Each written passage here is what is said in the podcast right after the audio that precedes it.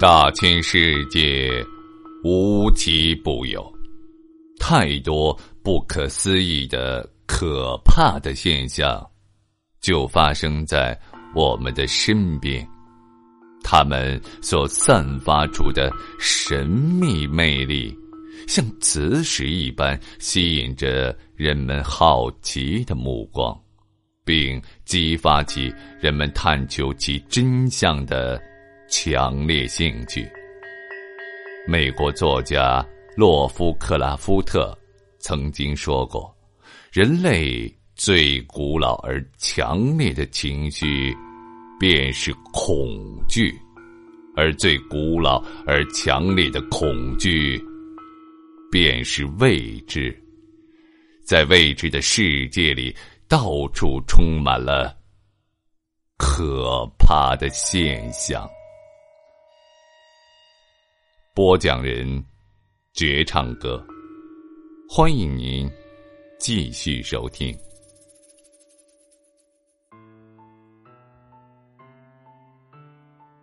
在我们的生活中，不乏这样的神奇之人，他们身怀绝技，有的能够用鼻子吹口琴，有的呢能在火上行走，有的。背得动比自己重十几倍的重物，在中国的红河地区，也有这样一位充满神奇色彩的人。他能够捆绑着手脚在湖里自由的游泳，同时啊，还能够用一把头发拉动十几吨重的大船，实在是叫人叹为观止。《水浒传》中有位梁山好汉，外号叫浪里白条。他在水中的本领呢，无人能及。于是有很多人借用这个名号来形容水中奇人王宝贵。王宝贵出生在红河哈尼族彝族自治州石屏县的翼龙湖边一个贫寒的家庭。他小小年纪就要帮着家里干活。那个时候，为了节省开支，家家都是到附近的翼龙湖里去采摘水草来喂猪。这是一个很考验水性的劳动，要拿到水草就必须憋气潜进水中，不停的摸着。王宝贵便主动邀请承担了这一劳动。虽然他年龄很小，但是呢，他的水性却是同去摸水草人中最好的一个。他憋一口气，然后能够在水里待很长的时间，这是别人都赶不上他的。因为这项神奇的本领。别人一天只能摸到一担水草，他却能够摸一车。慢慢的，王宝贵也发现了自己这个本领，就更加努力的练习起来。渐渐的，他的水性越来越好，在翼龙湖里四处活动，如履平地。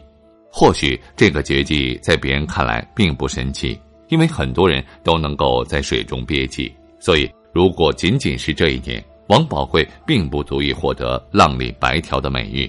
没错，王宝贵真正的传奇是在他四十岁以后才慢慢的被挖掘出来的。一次，王宝贵去医院检查身体，被查出了患有食道癌。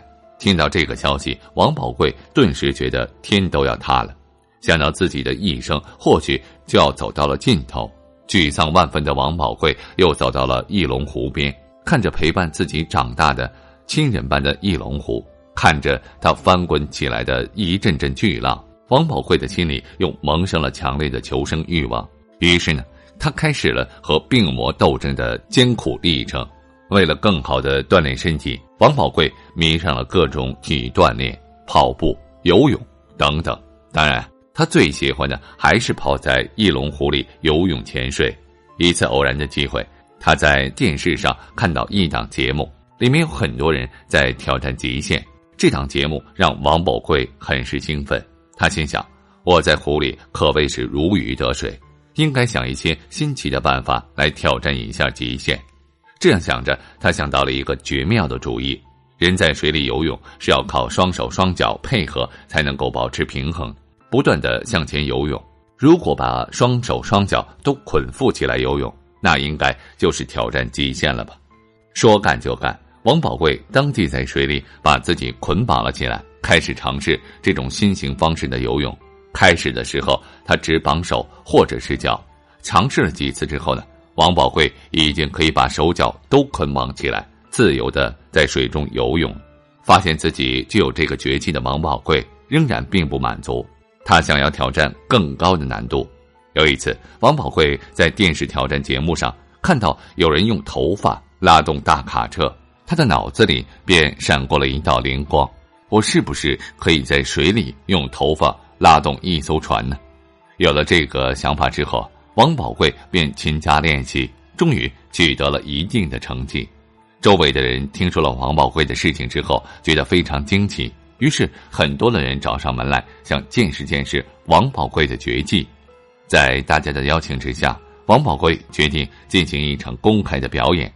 王宝贵选定下水的那一天，一大早天气很好。可是当他做好准备来到翼龙湖边的时候，老天爷却不是很给他面子，突然下起了暴雨，湖水的温度又下降了一些，这就大大的增加了挑战的难度。